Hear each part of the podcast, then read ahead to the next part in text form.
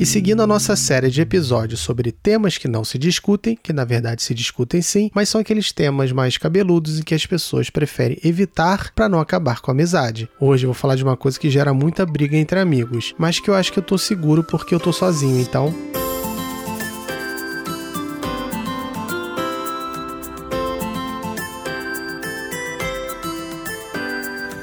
Histórias para Helena, uma produção de Gustavo Aldi. Já imaginei um monte de conversas com a Helena e com a Cecília, mas elas são muito novas, então ainda não dá para abordar certas coisas. E é por isso que eu tô aqui, para falar sobre o que eu acho importante para a educação delas, mas que também serve para quem quiser pensar junto comigo. Hoje vamos falar sobre esporte. Eu sou Gustavo Aldi e esse é o Histórias para Helena. E Cecília? Pai, essa parte a gente já sabe. Então começa logo o episódio, vai? Eu tava conversando com uma galera do trabalho quando contei que jogo basquete no aterro do Flamengo. A pessoa ficou surpresa e disse que achava que eu jogava futebol. Não entendi bem de onde ela tirou aquilo. E ela me explicou que um dia eu falei que jogava bola. Mas espera aí, basquete não é jogado com bola? Então por que eu não posso dizer que jogo bola quando me refiro ao basquete? De onde vem essa exclusividade bolística do futebol? Não sou inocente em achar que no Brasil, basquete e futebol estão no mesmo nível. Culturalmente, futebol ainda é considerado o esporte nacional. Digo ainda porque outras modalidades cresceram bastante nos últimos anos e o público está cada vez mais diversificado. E tem também meu projeto pessoal, o BMF, ou Basquete é melhor que futebol. Já iniciei a execução. O primeiro caso é o meu afilhado Gabriel. Sim, aquele vidrado no Fute Paródia que participou do episódio sobre fraternidade, que hoje em dia já quer nem saber mais desse Fute Paródia. Que bom. Tá dando certo então. Ninguém vai negar que futebol e basquete são esportes, mas sempre são. Uma pelada no aterro pode ser considerada esporte ou é apenas um jogo? Crianças jogando bola no recreio da escola é esporte? Quando a gente usa o termo no dia a dia, ele parece fácil de entender, já que não é preciso definir ou pensar mais profundamente. Mas quando a gente passa para um olhar mais cuidadoso, percebemos que não é tão fácil assim pensar num conceito geral. Mas afinal, o que é esporte? O termo vem do século XIV. Fazer esporte ou sair do porto era usado quando marinheiros explicavam seus passatempos fora do porto. No Brasil, havia uma divergência entre usar desporto ou esporte, mas em 1941, como os portugueses usavam desporto, adotamos também o mesmo termo, o que não nos impede de hoje usar só esporte. Eu nunca usei desporto, até porque eu sou jovem. Brincadeira. Para entender a origem do esporte, não tem como não fazer a ligação com o jogo. Dessa forma, a história dos esportes está diretamente ligada à história dos jogos. Na antiguidade, os jogos gregos eram a maior manifestação esportiva da época. Depois, o esporte moderno surge na Inglaterra no século XIX. Antes do esporte propriamente dito, existiam atividades físicas de caráter prático. Os homens primitivos só praticavam exercícios com o objetivo de sobrevivência, o que hoje é uma ótima desculpa para não fazer nada, né? Se eu não tô me exercitando para sobreviver, para que se exercitar? Esquece isso eram atividades muito voltadas para o ataque e defesa da terra onde moravam. Foram os gregos que introduziram uma finalidade educativa, embora o caráter de guerra ainda fosse bastante importante. Com a organização dos jogos antigos, a concepção inicial do esporte teve origem. Os jogos eram realizados em Olímpia, na Hélida, por isso olímpicos, a cada quatro anos, em homenagem a Zeus. Os vencedores recebiam uma coroa de ramos de oliveira e vários outros prêmios, como isenção de impostos, escravos, pensões uma data aceita para o início dos jogos é no século 8 a.C. Duas características importantes dos Jogos Olímpicos antigos impactaram diretamente o conceito atual de esporte. A organização formal do evento em uma competição com regras e condições de vitória e derrota e a preparação e treino dos atletas, que envolvia aquecimento, musculação, dietas, massagens e treinadores especializados. Afinal, o desejo por vencer ia além da simples participação, já que tinha prêmios interessantes para quem vencia. A visão moderna de esporte foi concebida por Thomas Arnold, na Inglaterra do século XIX. Ele reconhecia três características principais: é um jogo, uma competição e uma formação. O diferencial era essa última característica que entendia o corpo como meio para a moralidade, tanto que quando ele dirigia o colégio rugby entre 1828 e 1842, incorporou as atividades físicas praticadas pela burguesia e aristocracia ao processo educativo, sempre num clima de fair play e respeito às regras, códigos, adversários e árbitros. Essa característica ganhou vida própria e saiu do colégio, sendo adotada por todo o povo inglês. Nesse primeiro momento, as associações foram fundamentais fundamentais ao esporte, já que as entidades criadas passaram a coordenar as disputas, e com elas, federações e clubes também entraram na equação. Talvez esse clima de camaradagem no esporte tenha acendido a chama olímpica novamente. Depois de um tempo sem, em 1892 se iniciou o movimento para o retorno da competição com base nas Olimpíadas da Antiguidade. Em 1896, os primeiros Jogos Olímpicos da Modernidade aconteceram em Atenas, com a participação de 285 atletas. Esse retorno dos Jogos consolidou não apenas o ideário olímpico, mas também o fair play e o associacionismo como pilares da ética do esporte. Nessa nova fase, além das modalidades clássicas, atletismo, remo, natação, outros esportes coletivos entraram na competição, como o basquete e o vôlei. Aos poucos, o esporte foi abandonando a perspectiva pedagógica e incorporando um sentido mais de rendimento. Mas em 1964, depois dos Jogos de Tóquio, Philip Noel Baker assinou o Manifesto do Desporto, reconhecendo pela primeira vez a existência de outras manifestações manifestações esportivas além do esporte de rendimento, como o esporte escolar e o esporte do homem comum. Isso foi fundamental para a democratização da prática esportiva, já que permitiu que pessoas sem grandes talentos pudessem realizar as atividades também. O conceito de esporte foi ampliado mais uma vez em 1978, quando a Unesco publicou a Carta Internacional de Educação Física e Esporte. No seu primeiro artigo, estabeleceu que atividade física ou prática esportiva era um direito de todos. O esporte então envolveria três três manifestações: o esporte educação, o esporte participação e o esporte performance. Por possuir um caráter formativo, o esporte educação é mais voltado ao público infanto-juvenil e foca menos na competição. A ideia é fazer com que todos participem e aprendam com isso. O esporte participação está ligado ao prazer lúdico e ao lazer, não tem muito compromisso com regras. O principal aqui é a participação com o objetivo do bem-estar. Eu acho que a famosa pelada entraria aqui. E por último, o esporte performance faz referência ao conceito clássico, aquele voltado ao rendimento do atleta. Ao contrário da pelada, o esporte de rendimento deve obedecer às regras específicas de cada modalidade. Por isso, é considerado um esporte institucionalizado, já que é comandado por federações que organizam as competições. Muitas coisas levaram à valorização comercial do esporte performance. Amplo acesso ao público permitido pela comunicação de massa, o espetáculo das competições, a criação de ídolos esportivos e a certeza da venda de produtos e serviços ligados ao esporte. Tudo isso atraiu os investidores para os eventos esportivos. Hoje, equipes e competições são patrocinadas por grandes empresas. Por si só, isso não seria ruim, mas infelizmente o esporte acaba se tornando dependente de tais esquemas comerciais, e isso pode desvirtuar o foco no esporte em si, já que as performances passam a responder demandas empresariais. Essa mudança de foco já havia acontecido antes, quando o esporte foi tomado pela política e se transformou em ferramenta para disputa ideológica entre o capitalismo e o socialismo. Mas vamos deixar isso de lado e focar no esporte em si. A ampliação do seu conceito permitiu a criação de novas modalidades esportivas. Temos esportes de origem olímpica, como atletismo, ginástica, basquete e vôlei, esportes de tradição não olímpica, como futebol, tênis e beisebol. Temos as artes marciais, como o judô e o karatê, esportes de aventura ou desafio, como as maratonas e esportes de identidade cultural, como o sumô e o futevôlei. E ainda tem muito mais modalidades por aí. O princípio que sempre aparece quando a gente tenta definir esporte é o envolvimento de atividade física ou movimentação de alguma maneira. Nessa visão, por exemplo, xadrez não seria um esporte porque não usa nenhum tipo de habilidade motora complexa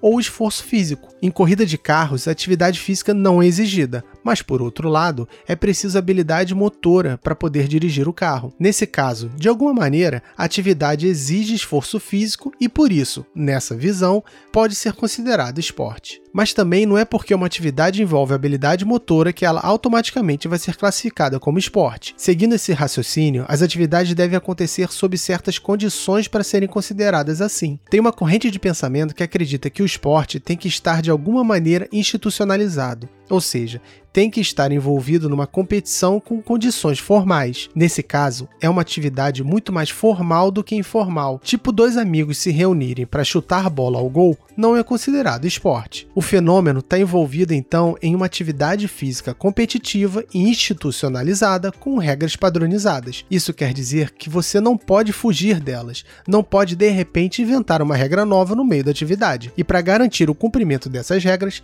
entidades oficiais vão assegurar que elas sejam obedecidas. Então, não adianta você simplesmente se desviar do caminho que vai ficar por isso mesmo. Esse aspecto mais rígido, então, do esporte faz com que seja necessário técnica e organização maiores para executar a atividade. E essa formalização ligada a toda a questão mercadológica aumenta a necessidade dos jogadores, treinadores e atletas a desenvolverem estratégias e programas de treinamento para aumentarem suas chances de sucesso. Nisso, o foco no rendimento fica muito mais forte e a tendência tendência é o esportista sempre buscar a profissionalização. Dessa forma, a transformação de uma atividade física competitiva em esporte geralmente envolve a padronização e imposição de regras e o desenvolvimento formal de habilidades. Em outras palavras, a atividade se torna padronizada e regularizada. E em termos sociológicos, ela passa por um processo de institucionalização e profissionalização. Mas essa visão que acredita que para ser esporte, a atividade tem que envolver exclusivamente esforço físico complexo vai contra os princípios que a gente falou um pouco antes, da formação,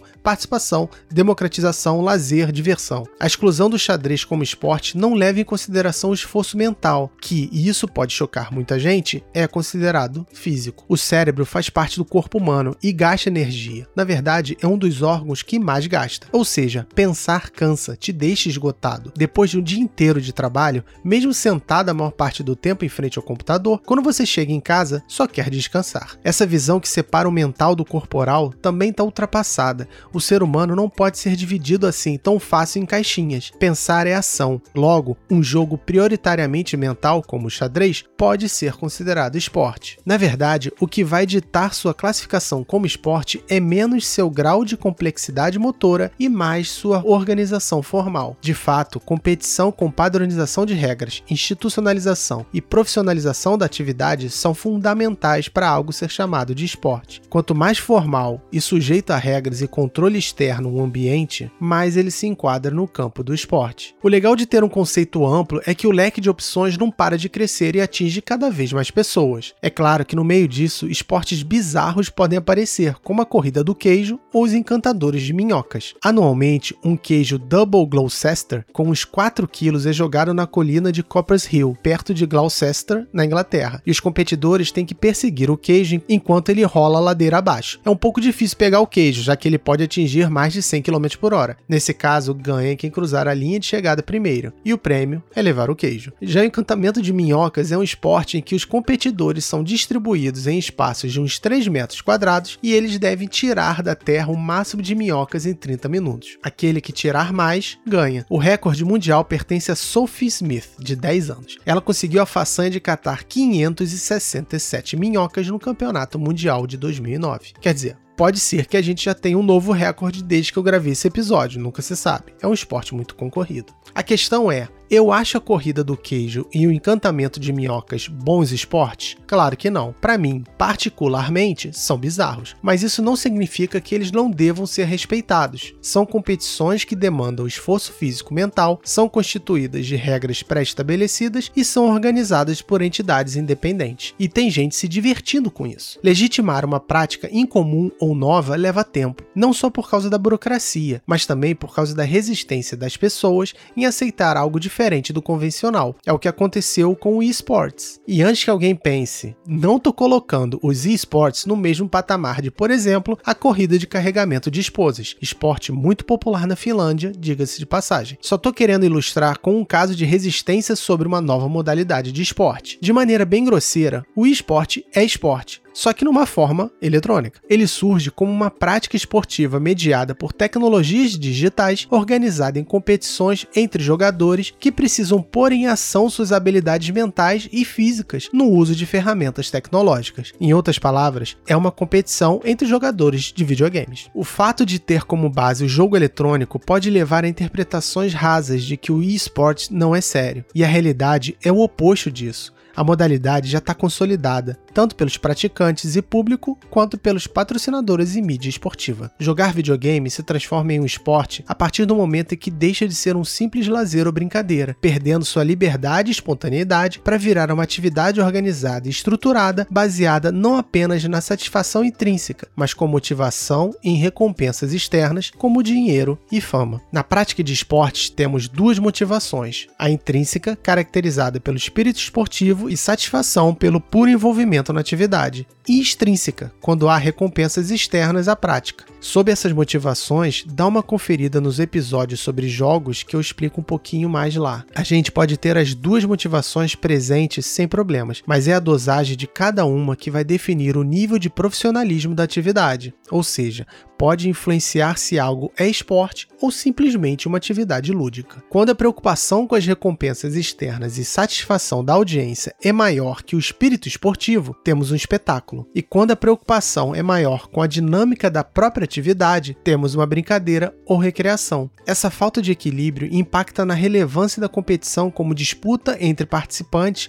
a fim de comprovar quem é o mais bem preparado. Apenas brincar não leva em consideração vitória ou derrota. Dar um espetáculo a fim de agradar os espectadores, que podem ser o público ou anunciantes, não precisa ter a vitória como melhor resultado. Nesses casos, a competição em si se perde por causa da supervalorização de uma das motivações. Um jogador de futebol que não tá nem aí para competição, tá lá apenas jogando e não praticando um esporte, e se ele nem respeitar as regras, então nem jogando está, tá só de brincadeira. Da mesma forma, um cara que só se preocupa em aparecer para o público ou corresponder às expectativas de a grana e a fama falam mais alto e esquece da diversão lúdica, está apenas trabalhando. Muitas vezes, se preocupar demais com algum elemento específico estraga a atividade, tanto como esporte quanto como simples jogo ou brincadeira. Na pelada semanal de basquete que eu participo lá no aterro, a gente começou a registrar as estatísticas das partidas. A gente usa um aplicativo para criar os perfis de cada peladeiro e contabilizar os arremessos, tocos, roubadas e rebotes. Só o fato de saber que tudo que a gente faz será registrado e depois transformado em um ranking, a preocupação com cada ação em particular pode acabar com o espírito de equipe. Às vezes, é melhor garantir boas estatísticas do que vencer a partida, mas também buscar por uma atuação melhor impacta na disputa, Afinal, eu me esforço bem mais em pegar os rebotes ou acertar os arremessos. Dentro de uma pelada ou atividade lúdica amadora semi-estruturada, a preocupação com um item de fora tem força suficiente para desfazer sua classificação como jogo. Agora, imaginem uma prática esportiva em que seus elementos formadores precisam estar em total equilíbrio. Um ponto que se destaca pode acabar com o espírito esportivo facilmente. E eu não estou sendo chato ou exigente. Um jogador que se preocupa mais com a fama em humilhar o oponente ou que só joga por dinheiro não está praticando esporte, está fazendo qualquer outra coisa. E não teria problema em se comportar destas maneiras desde que houvesse um equilíbrio real. Felizmente, a diversidade de foco de um atleta pode passar despercebida a todos. Se ele está jogando bem ou comprometido com a atividade, então não tem grandes consequências. Quando passamos para o público, as diferentes perspectivas sobre esporte e jogo impactam diretamente no comportamento das pessoas pessoas. E digo isso não de uma maneira legal. Então tá, papai, já entendi. Mas e a gente? A primeira coisa é saber diferenciar esporte de um jogo, brincadeira ou recreação. Não vou entrar em detalhes de novo, mas de forma bem simplificada. Brincadeira não possui regras bem definidas e não há foco na competição, embora ela possa existir. Recreação é uma brincadeira com fins práticos ou educativos. Quando a gente coloca regras e objetivos de vitória ou superação, temos o jogo. E quando pegamos esse jogo e o profissionalizamos organizando uma estrutura formal com elementos controlados por instituições, temos o esporte. E é bom deixar claro que essas instituições não precisam ser grandes corporações mundiais, basta uma organização local que vai coordenar a execução do esporte. Pode muito bem ser aquele grupo de amigos que decidiu criar um campeonato com a galera da pelada, claro, salvo as devidas proporções, né? Independentemente dos tipos de atividade, algo que passa por todos é a limitação do tempo e espaço Esporte, jogo ou brincadeira acontecem dentro de um determinado ambiente e durante um determinado momento. Extrapolar esses limites pode levar a muita coisa negativa, e essa é minha maior crítica ao esporte. Na verdade, é a minha maior crítica aos torcedores de esporte que extrapolam os limites da atividade. A ética esportiva já defende há décadas a democratização e o respeito mútuo. Qualquer coisa que escapa disso suja e descaracteriza a atividade. Para mim, deixa de ser esporte quando não há respeito. E respeito em todas as esferas, interna entre os profissionais participantes e externa entre os torcedores. Torcer não significa ofender ou agredir, ou desejar o pior, mas ansiar pelo fim de um estado de ansiedade ou tensão. Torcedor é um termo bem brasileiro e teve origem não no masculino, mas no feminino torcedora as mulheres eram proibidas de jogar, mas não de assistir às partidas de futebol. Nos estádios, elas torciam seus lenços nas mãos, nervosas com o andamento das partidas. Torcer os lenços era visto como apoio e representava empolgação com o objetivo de incentivar o time para a vitória. Alguns cronistas, no início do século XX, começaram a usar esse termo para caracterizar o apoio do público aos seus times. Mas isso quer dizer que naquela época a torcida era só amor? Provavelmente não. E não é porque naquela época se fazia assim que devemos continuar Tradições foram feitas para serem passadas, mas também quebradas ou atualizadas. Não vou julgar o passado, mas vou criticar o presente. Xingar, agredir, ofender, mentir, dissimular, tudo isso estraga o esporte, tanto dentro quanto fora da partida. O fato de o esporte ocorrer dentro de limites de tempo e espaço o transforma em uma fonte de diversão, o prazer deve estar presente, pois faz parte da sua essência. Quando ele desaparece, só sobrando sentimentos negativos, o esporte desaparece. E é bom lembrar que o oposto é igualmente perigoso. Amar demais a atividade também leva a comportamentos irracionais, como sofrimento excessivo pela derrota ou desrespeito em relação a adversários ou outros torcedores. Por isso que há muito tempo eu deixei de acompanhar os esportes. Cansei de ver como o interesse econômico ou social passaram a comandar o show ao ponto de gerar comportamentos totalmente desrespeitosos ou extremamente agressivos. E isso fora das quadras também. Torcedores que não se respeitam ou que ao jogar imitam comportamentos ruins. Na última pelada de futebol que eu participei, estava esperando na de fora quando me pediram para apitar a partida. No segundo lance, larguei o apito. Um dos jogadores se jogou no chão fingindo que foi atingido por outro. Ele rolou gritando de dor e pediu que fosse marcada uma falta. Eles eram amigos. A pelada era formada apenas por amigos. Realmente aquela desonestidade era necessária necessária para algo que deveria ser um divertimento mas eu não quero generalizar aqui. Não são todas as modalidades de esporte e não é toda hora, mas ocorre em uma frequência que me incomoda. Alguns dizem que isso é normal acontecer no esporte, que provocar e humilhar são comportamentos válidos, mas para mim não é e nunca será. Falar sobre futebol, por exemplo, não deveria incluir poder aquisitivo ou orientação sexual. São segmentos diferentes, com outros limites de tempo e espaço. Por isso, nunca participei de campeonatos e parei de acompanhar o mundo esportivo mas nunca parei de praticar. E essa é a lição que eu gostaria de passar para vocês. Jogar é fundamental, mas jogar com prazer e saber que aquele mundo não extrapola seus limites. Se as pessoas tivessem discernimento para separar as coisas e não levar rivalidades de uma instância a outra, então as identidades não seriam confundidas. Mas não é o que ocorre. O que a gente vê é o ódio sendo carregado para a vida pessoal, como um pai que ensina ao seu filho que determinados torcedores não são legais simplesmente por torcerem pelo adversário. E uma última coisa que gostaria de clara é que a essência do esporte do jogo está na competição. Então ganhar ou perder não deveriam abalar jogadores e torcedores, não deveriam influenciar negativamente o comportamento fora do ambiente esportivo. Ou seja, o importante é competir. Mas tem um porém aqui. Não é porque a jornada lúdica é mais importante que o desejo pela vitória deve desaparecer. De fato, o importante é competir, mas desde que vocês façam isso com o objetivo de ganhar. Então é isso, espero que vocês tenham gostado desse episódio. Se não gostaram, por favor, me avisem, me falem e vocês podem entrar em contato comigo pelo e-mail historiasprahelena@gmail.com ou seguir lá nas redes sociais do Histórias para Helena, no Instagram, no Facebook, no Twitter, que no Instagram e no Facebook é Histórias para Helena, mas no Twitter é só arroba Histórias Helena. E se você gostou desse episódio, por favor, compartilhe com seus amigos. É sempre bom espalhar essa palavra, fora que isso é um motivo para vocês discutirem um pouquinho, mas sem brigar, claro. E no próximo episódio episódio eu tô de volta aqui com mais uma pessoa para a gente falar um pouco mais sobre essa questão dos esportes. Então é isso. Um abraço e até a próxima.